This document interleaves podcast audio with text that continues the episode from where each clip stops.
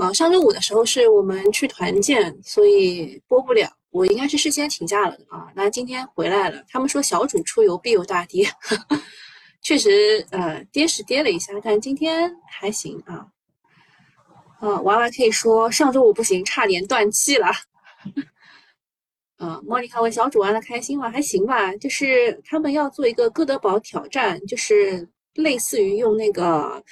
嗯，这个多米诺骨牌，还有物理的一些这个杠杆原理啊，还有这个这个这个叫什么什么什么各种原理吧，啊，去把一样东西就做做五个挑战。嗯，今天是二月初一，啊，明天就是二月初二龙抬头可以剪头发的日子了。嗯，二月初一也算是一个好日子，反正就是新的开始吧。那我来跟大家讲一下啊，这个因为技术派其实都看得懂，就是如果今天还要继续往下的话，就是 M 头成立；如果今天能够再往上的话，就是震荡调整，对吧？这个所有的技术派都是 都是这么说的。嗯，那我们看一下中信证券怎么说吧。啊，中信证券呢，因为我我经常吐槽它，但是我也不得不公正的说一句，就是它对于呃这个寒顶啊是非常准的。就是因为它，它如果不准的话，它就会，呃，做空把它做下去啊。就是它含底很准，然后那么它含底准不准呢？其实也还可以啊，也还可以。那现在说就是现在就是说，投资者是由于心态不稳定，放大了扰动的影响，所以短短暂的波动可以提供调仓和增配的良机。好，他讲的是他认为呢，呃，这个。要继续坚守成长洼地，提高半导体和信创板块的配置优先级。你们还记得他上两个月在想在讲什么吗？他上两个月讲的是要让大家去一些冷门股，而当时什么科大讯飞什么，它还是冷门股啊。说实话，他他讲的是对的。那么他认为这个呃，这个长期的配置。是能源、科技、国防和农业这四大安全领域，我觉得他讲的也对啊，因为我们那个“十四五”的规划，你们“十四五”，你就你们一看就知道，啊，这上面就就是能源、科技、国防和农业啊。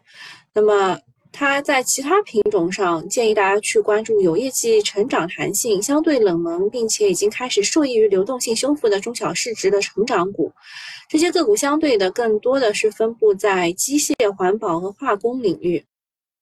同时呢，他还建议去关注一些2023年业绩有较大同比改善的行业，其中就是有科技当中的数字经济、医药当中的药品耗材和器械、制造当中的风光储器机械和军工板块当中的细分材料和设备领域。地产链当中的家居家电等后周期产品。另外呢，他们认为创新药可能在今年接力 C 叉 O 成为新的啊赛道型板块。好，这个就是他们的配置方向。我刚刚看到东东写了一大串啊，我去看一眼，说是药啊，就是那个就是叉叉这个叉 B B 一点五可能要来，然后要的话就看那个新华和特一。嗯，主要也就是游资搞了这两个股嘛，然后，呃，花哥哥说大嫂很厉害，呃，阴影写什么了？我周末没看。然后东东说军工要看长城，对，长城昨天是周五是拉了一个板的，数据的话是看汉王和宏博啊，这些都是高位股啊，对，就是要看高位股能否反包。那东东的剧本是这样的。他好像是周五就写给我的啊。乔英说这周很惨呐。东东说风险应该不大。数字的话，就本周啊是看修复。智能自控涨停，汉王科技新高，凯撒文化两板，天宇数科、拓维信息、川大智深也都不错。特别是宏博股份，中小板的情绪没有这么差。浪潮啊，浪潮信息、中国电信这种大盘股大跌，是因为期指交科做空。期指应该嗯。好吧，就是因为期指它是在每每个月的第三周的周五要去做交割，然后创业板的托尔斯啊、初林等大跌是因为注册制利空，那么他要看说呃宁夏建材和宏博只要不是一字跌停，情绪还是看修复的。还有医药、三胎、化妆化妆品这种股票的反抽不要去参与。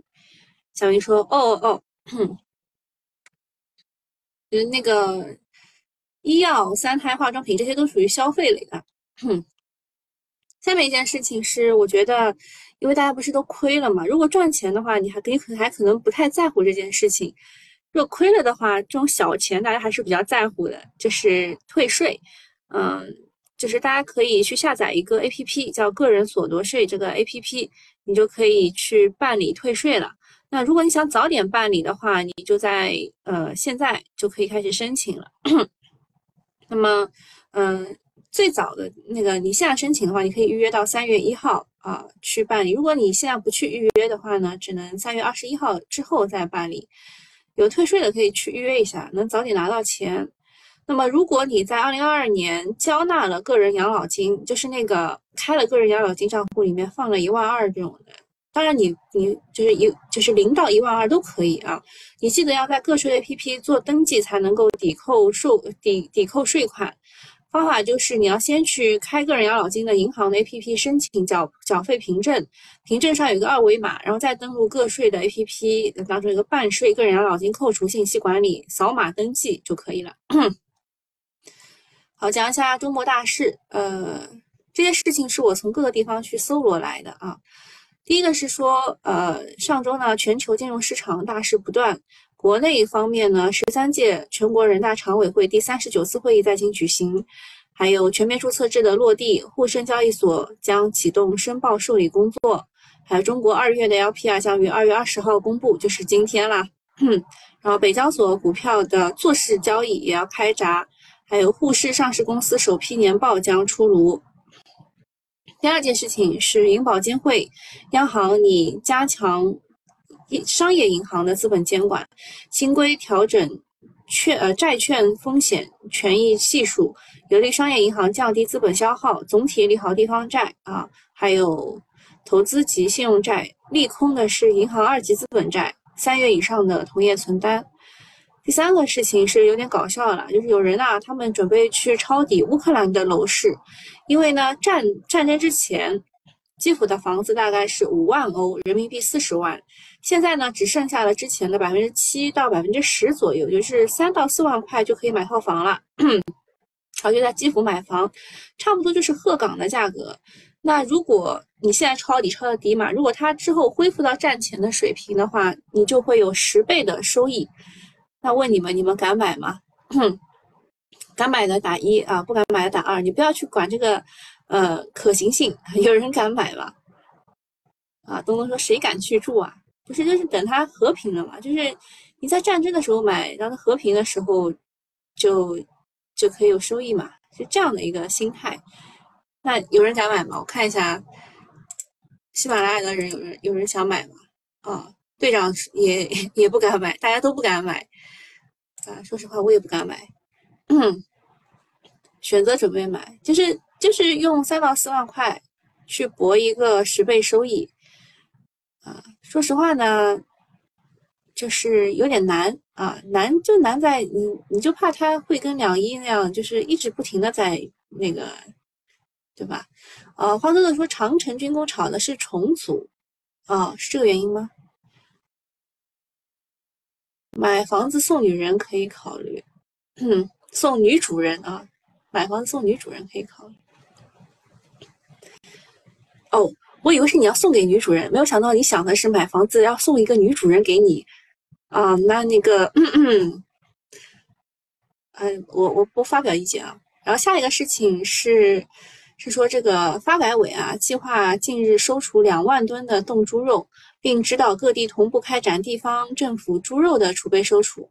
国家已经开始抄底了，短期不应该再看空猪肉的价格了。但是这个猪肉的股票呢，最近一直在跌。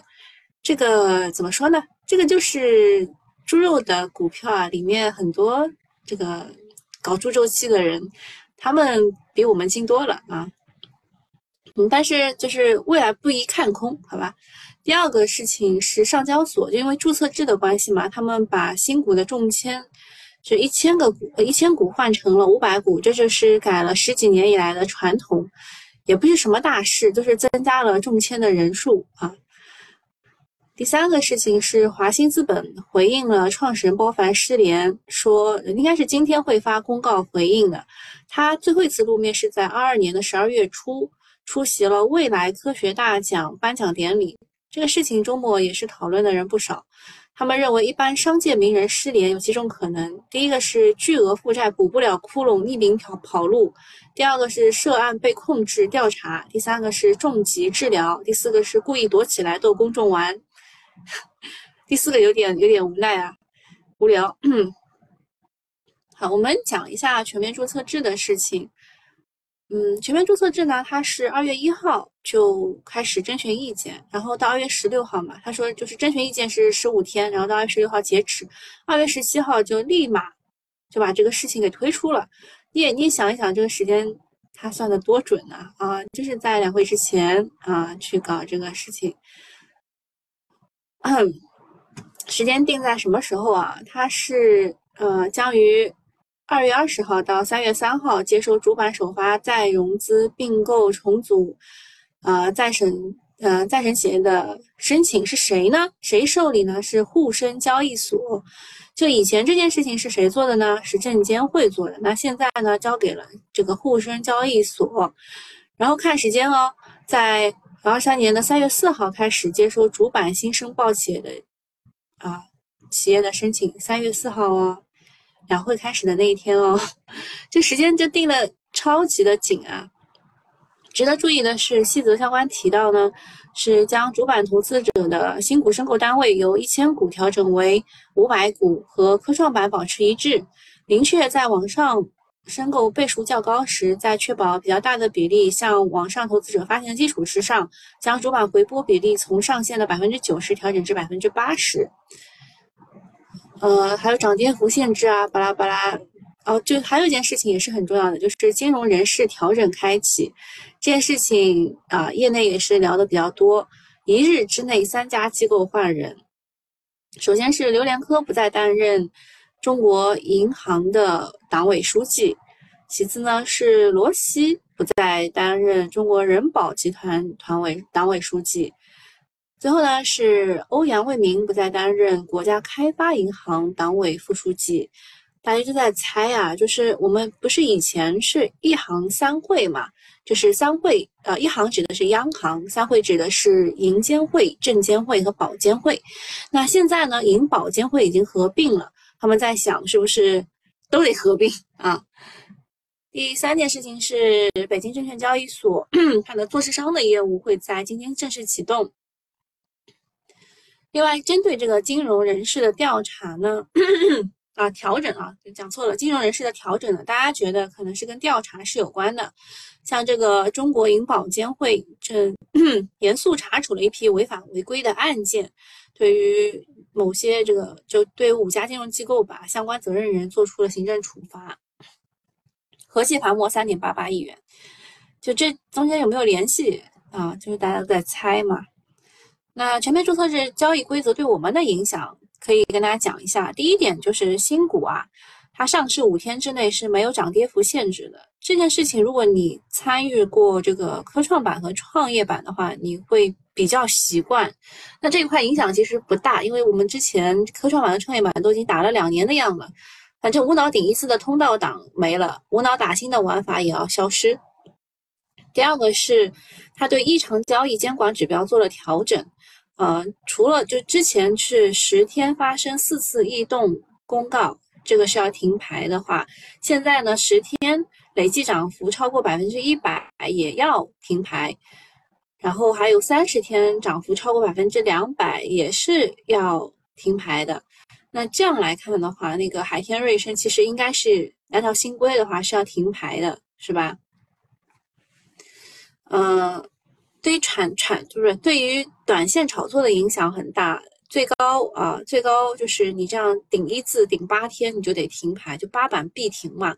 那第二波也很难起来，因为它后面是十天、三十天，就是。这也压得很死，所以就是大家认为啊，以后资金可能会抱团去炒趋势性的妖股，嗯，最近应该会有资金开始尝试做这些事情了啊。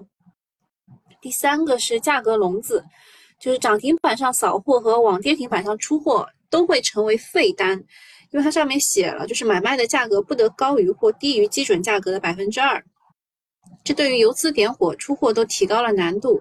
利好的是量化交易，因为量化交易他们会就是有很多的单嘛，但是对散户的影响更大，可能会陷入涨的时候买不到，砸的时候跑不赢的尴尬。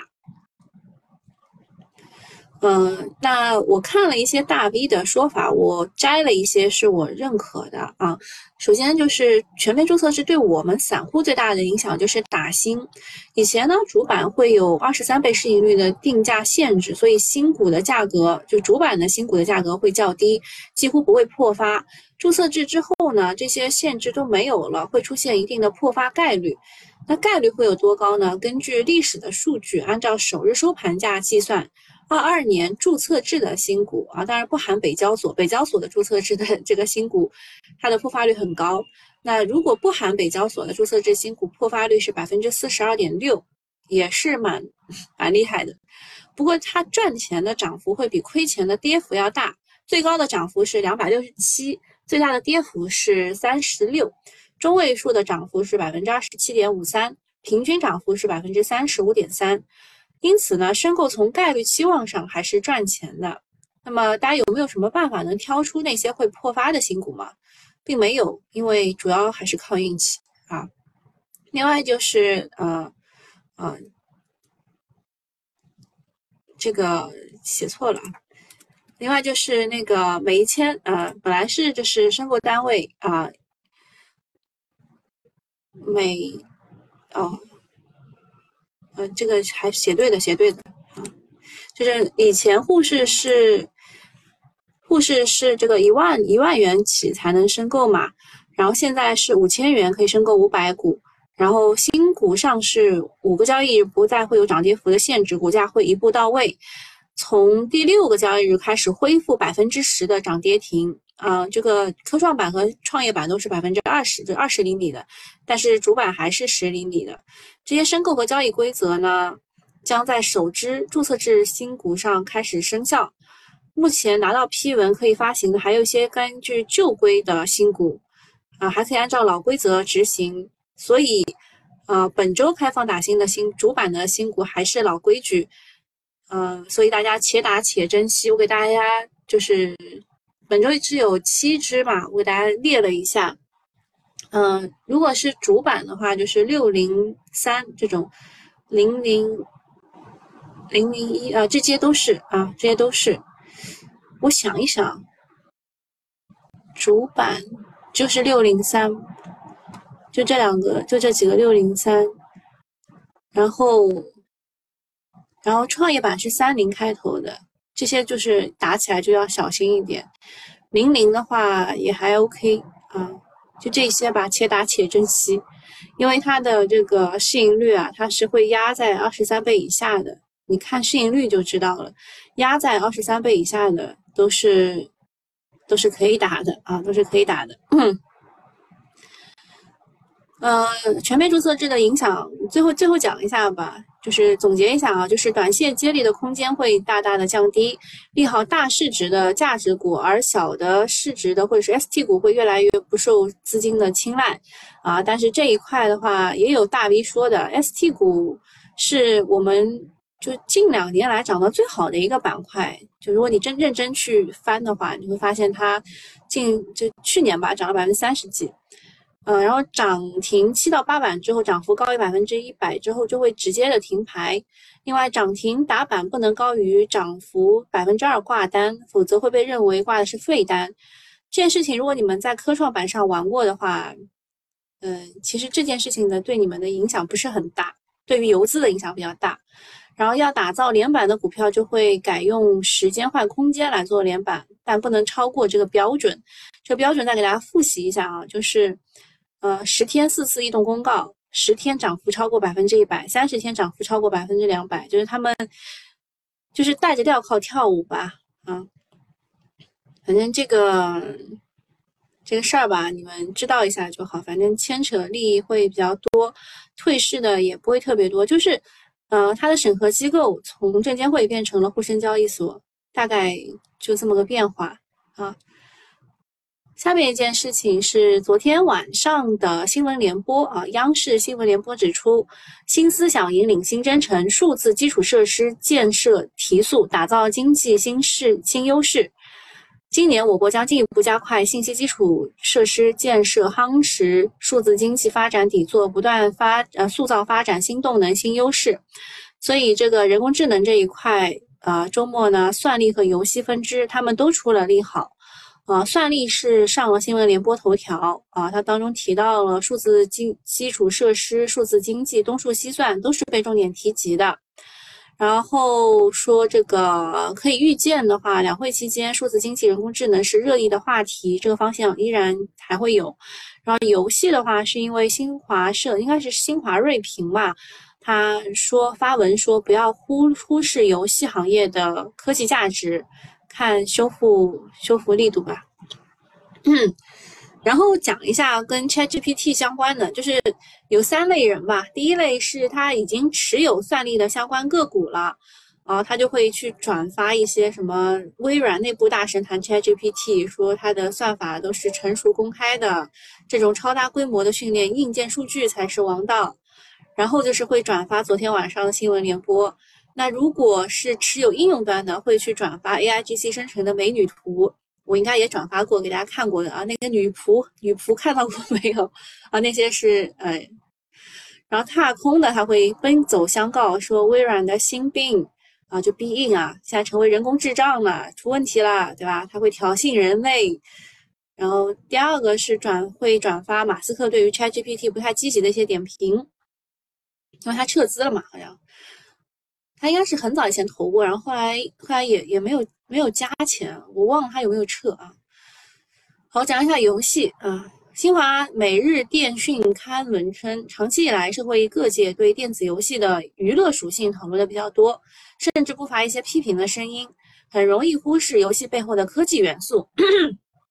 嗯，当时说那个游戏是精神的鸦片啊，也是他们，也是他们当时为了搞腾讯嘛，啊。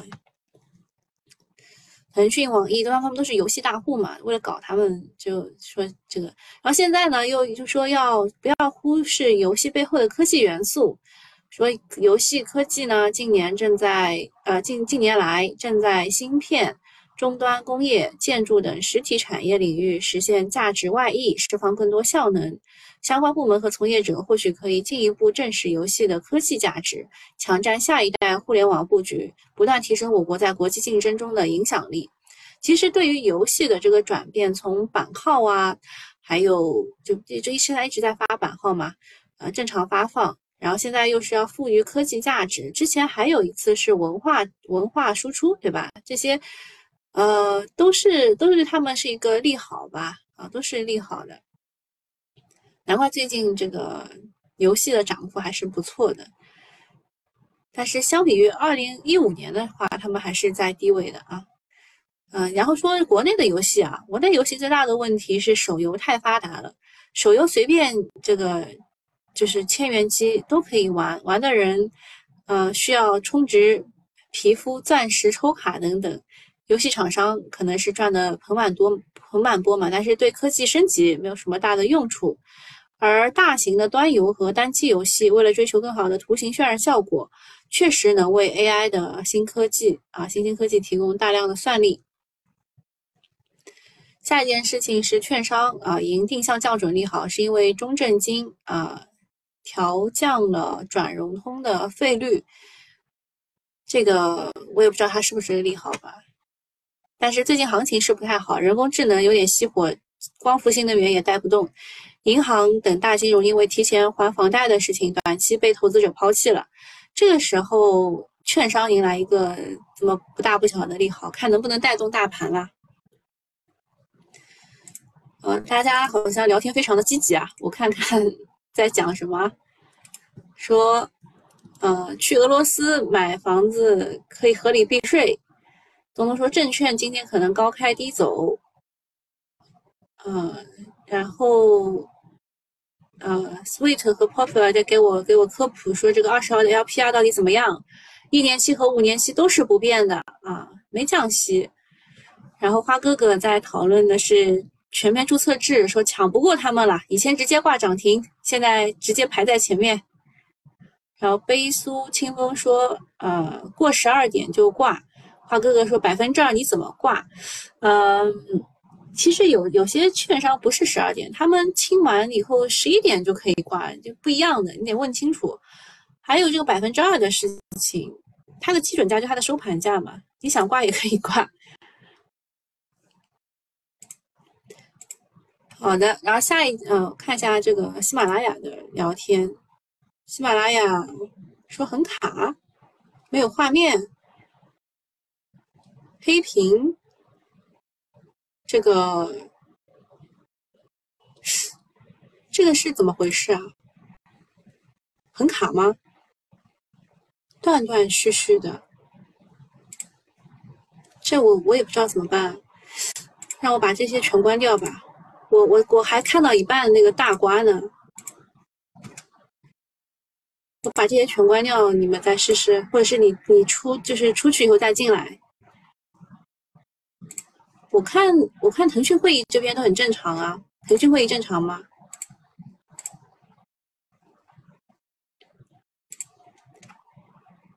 好，我们继续讲啊。啊腾讯会议正常就好，反正那个付费用户一定要照顾好。呃，中信电、中国电信说他们就是已经全面布局大大模型技术研发，并取得阶阶段性的成果，并且关注产业版 ChatGPT，并已具备相关的技术研发基础。就中国电信他们不是有一个天翼云嘛？啊，就吹得很厉害。啊，就反正在风口上猪都能飞上天嘛。运营商过去一直是被嫌弃的，但是在数字经济加上 ChatGPT 火爆的当下，他们成为最靓的仔。从产业链上看，数据要素加上 AI 最正宗的，啊，就是这个风越大鱼越贵啊。数据这块就是运营商嘛，数据就是电信、联通、移动，然后算力这一块是北京首个智算中心落地，算力规模将达到一千 P。啊，就继续关注天府通信、浪潮信息等等，有应用落地的，就是科大讯飞、汤姆猫等等。但是汤姆猫它的老板啊，是因为就是直接买卖自家公司的股票，好像被罚款还是被抓什么的。嗯，反正人工智能的话不会一下子就死掉，等第二波吧。下一件事情就讲一下公司大事，大家有什么要关注的股吗？嗯。有些是回购的，有些是呃受让股份的，然后嗯，宁德时代的事情待会儿会讲一下，也是周末热议的，就是宁德为什么周五大跌的原因吧。好，那个免费用户就到这里了，西马声效一直都很正常。没有画面，我开启了屏幕共享啊。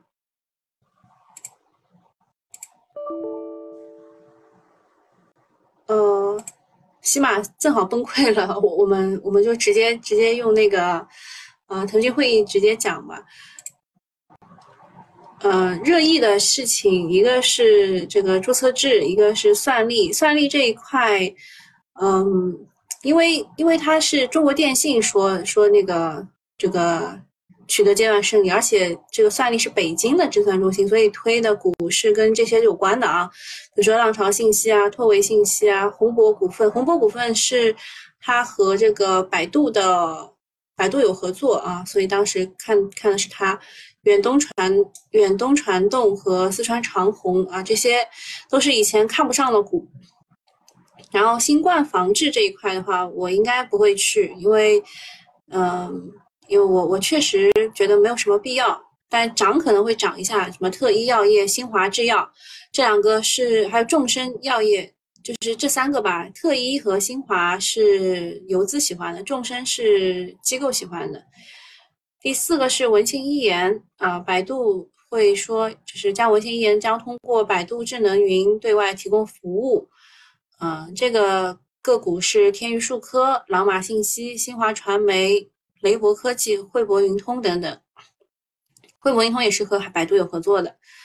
游戏这一块的话，就是凯撒文化、国脉文化、冰川网络、汤姆猫、汇成科技这些股啊，就是之前都是不是很受待见的。之前的游戏我们一提到会提什么三星互娱啊、完美世界啊这种，但现在不是了，现在大家都炒小、炒差，对吧？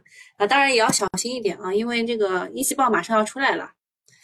接下来是这个线下赛事有望全面复苏，电竞啊，电竞这一块的话，推的是云图控股、凯英网络、浙数文化。这什么原因呢？是因为这个腾讯它赞助了一个比赛，叫 VSPO，啊，它获得了沙特主权基金的十八亿的现金投资，嗯，所以。啊，跟跟这个 英雄体育这个东西是有关的股，大概就是这些啊。云图嘛是跟腾讯的有关的，凯英的话它是这个直播的，然后浙数文化的话也是电子的电子竞技的研发和运营的。接下来是抽水蓄能，抽水蓄能其实是一个很就是利用很广泛的一个储能手段，但最近一直都。不温不火吧，啊，这个股有中国电建、南网储能，南网储能就是以前的，我很呃想想讲讲讲不清楚。然后这个浙富控股和九州集团，这个南网储能我之前好像是跟跟有个群友讲的，拿到两个涨停是吧？最后讲一下锂电价格战啊，锂电价格战呢就是是这样的，就是宁德啊，他为了要去拿到一些大厂的订单。啊，通呃就是要通过长单跟大家锁定产能，怎么锁定呢？就是他说未来锂价如果是在二十万以上，就现在是四十五万嘛，如果锂价是二十万以上，他就倒贴，他就倒贴钱，然后呃至少有一半吧，至少有一半他倒贴，然后另外一半就按照市价来，然后呃大家大家觉得这个事情就不太可能，就或者是就超出他们理解，但其实。这个是他们就是跟大厂谈的时候会有一些策略啊，就是这样一个策略。呃，大家比较担心的两个问题就是能不能用二十万的锂价来定未来的毛？个人感觉，呃，无法确定二十是个底价。然后宁德为什么会这么干？首先就是宁德是，就是它宁德的下游是新能源汽车，新能源汽车如果死掉的话，它也活不了。所以啊，他想要让这个新势力在当下的价格战当中活下来，啊，所以价格战之后，可能比亚迪和特斯拉市场会会进一步扩大，那么这两个都会有都能自产电池，而新势力不能，所以他们要帮助新势力活下来。然后，呃，宁德的让利方式和前提条件其实写的还是蛮清楚的。就是从呃第二季度开始呢，主机厂按照金属价格联动的方式采购电池，按照在年度结算的时候，百分之五十可以定态动态调整一下这个的电池，它是按照二十万一吨来计算的，剩余按照市场价计算，差价返还主机厂。前提条件就是只有和他们啊签了战略合作协议的客户，要求三年内。啊，使用宁德的电池的比例不低于百分之八十，然后第四五年啊，四到五年供货不低于前一年，然后还会提前支付一定比例的预付。所以宁德这件事情呢，啊，还有就是他们和福特啊，在美国的那个建厂啊，他们采做采用的是专利技术许可的合作方式。宁那个因为宁德，呃。不能在美国那个什么嘛，所以为了避免这个 IRA 的限制，福特是对工厂百分之一百的控股的。就这件事情，其实嗯，还就没有定论。这件事情没有定论，就是究竟宁德这样做会不会让自己就承压很多，导致他呃这个现金流有问题，这些都还不不确定。但一旦他赌成功的话，他就是未来唯一的一个最厉害的电池厂。啊，好，那现在讲的差不多了，去看一眼现在市场情况。现在是还是 A I G C 啊，A I G C，但是换了一批啊，换了一批。我们的万兴科技还是蛮强的，对吧？万兴科技还是蛮强的。然后呃，像这个游戏股，游戏股涨的是顺网，顺网科技、汤姆猫。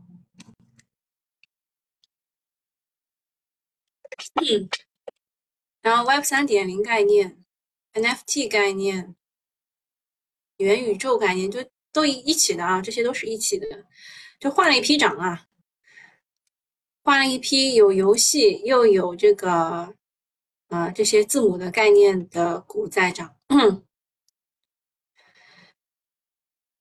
都跌多了嘛。然后吴易阳问：一生能涨一下？一生能讲一下吗？市场说什么的都有。这个我们是讲了很多遍的，我们是在这个位置讲的，是吧？当时这个位置是因为，呃，欧洲的禽流感爆发，美国禽流感也很厉害，然后白羽鸡的，呃，就是海关总署就规定，就他们没有办法去引进白羽鸡的鸡苗。那这件事情爆发以后，其实最受益的就是有鸡苗的股啊。那么长期影响的是祖代的引种。那益生股份呢，它其实是有父母代、商品代和鸡苗这三样东西，所以啊，它涨的也是蛮多的，它涨的也是蛮多的。那目前来说，它现在是在第。就第三波其实已经涨好了啊，这第一波，然后回调，然后 这是回调是第二波嘛，然后第三波现在是在第四波的阶段，它应该还会在一个上冲，还能再再冲冲一下。啊，吴易阳说这个鸡苗的价格在涨，但三月份一套并不及预期，农户好像也不愿意养了。主要是它的替代品，像鸭子啊，还有鸡呀，啊不是，还还有这个猪肉啊，猪肉现在很便宜，所以大部分的人愿意使用它的替代品，而不愿意吃鸡。但是啊，鸡的话，我们有一个小表格啊，给大家看一眼，鸡也有周期的，但是鸡周期就是大家研究的人并不多，什么原因呢？因为它实在是太快了。像猪周期，它至少还能有，呃。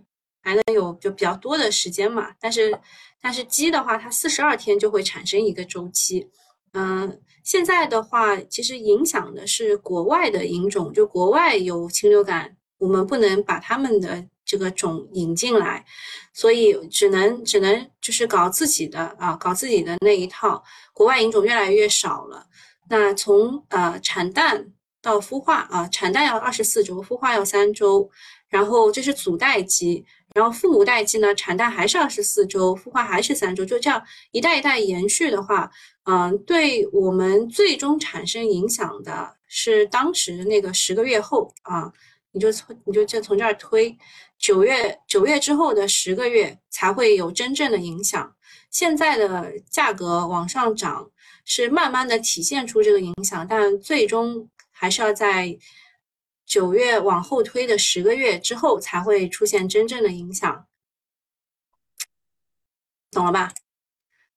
好，那今天就到这里了，大家大家就是悠着点啊，悠着点，稍微控一控仓位，就是融资的先卖掉吧。